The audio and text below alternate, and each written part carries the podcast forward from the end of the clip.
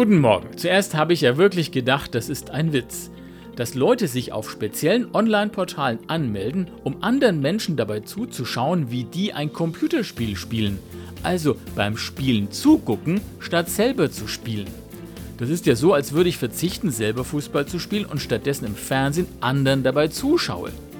Ach so, okay, das gibt's tatsächlich schon flächendeckend, es ist scheinbar eine lohnende Geschäftsidee. Andere spielen lassen, statt selbst zu spielen und dann noch zu sagen, Sport ist mein Hobby. Es gibt ja Untersuchungen, die ergeben haben, dass es vielen Menschen sehr wichtig ist, dass an jedem Sonntag in ihrer Nähe ein Gottesdienst stattfindet, aber sie gehen eigentlich nie hin. Das ist doch das Gleiche. Beten und glauben lassen, statt selber die Kirche von innen zu erleben. Beim Fußball kennen wir das. Ein Spiel am Fernseher anzuschauen oder im Stadion dabei zu sein. Da liegen Welten dazwischen. Und beim Glauben ist es eigentlich das Gleiche. Glauben, hoffen, lieben.